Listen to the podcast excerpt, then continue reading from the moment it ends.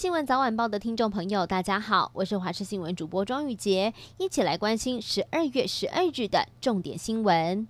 新闻一开始要带您关心的是，境外移入再度攀升。中央流行疫情指挥中心在今天宣布，新增了八例的境外移入个案，其中有一名是年仅三岁的男童，他是跟着妈妈一起从美国回到台湾，是台湾疫情爆发以来年纪最小的患者，需要跟妈妈一起照顾。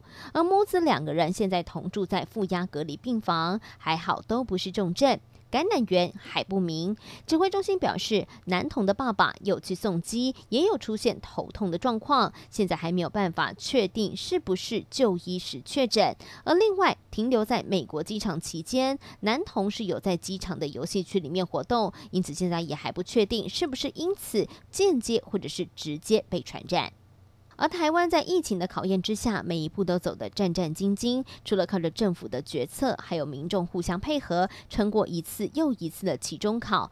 面对全球不断恶化的疫情，台湾增加了秋冬防疫专案，规定八档场所都必须要戴上口罩。入境台湾的时候，也要有阴性证明，更积极的争取新冠病毒疫苗。但即便如此，还是让这一场防疫的指挥官陈时中非常担忧。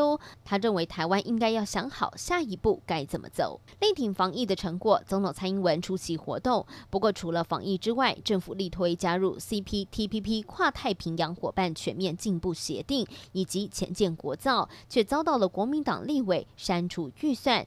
总统蔡英文针对这两件事情，都希望立委们要顾及国家的利益，不要删减，以免外界对于我们会产生疑虑。而另外，不愿意外界一直传。揣测他与苏贞昌之间的互动关系，两人今天首度同台，总统蔡英文也重申他们合作的非常好。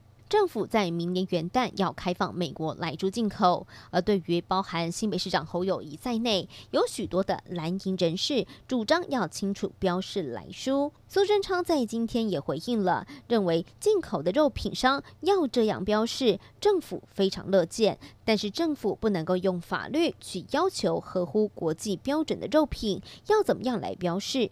如果强行标示，那么苏院长忧心其他国家对于台湾实施贸易报复。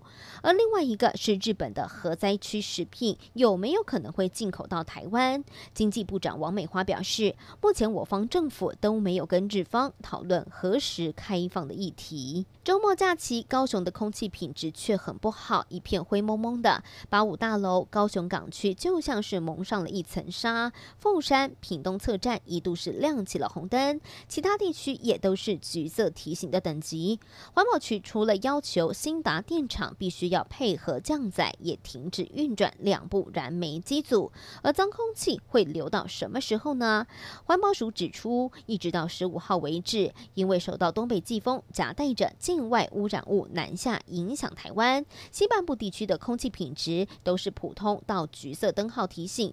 因此，若是达到橘色等级，提醒大家要减少长时间在外剧烈运动，而且外出最好可以戴上口罩。最后要提醒大家了，入冬最强冷空气到下一个礼拜就会报道喽。从明天开始，在晚上起，东北季风又会增强。预计下周一到下周三清晨和晚上，平地最低温是会降到十五度左右。而另外，在沿海空旷地区，还有可能会降到十三到十四度，不排除强度会有接近大陆冷气团的等级。因此，冬天的厚外套记得可以提前拿出来做好准备了。以上就是这一节的新闻内容，非常感谢您的收听，我们下次再会。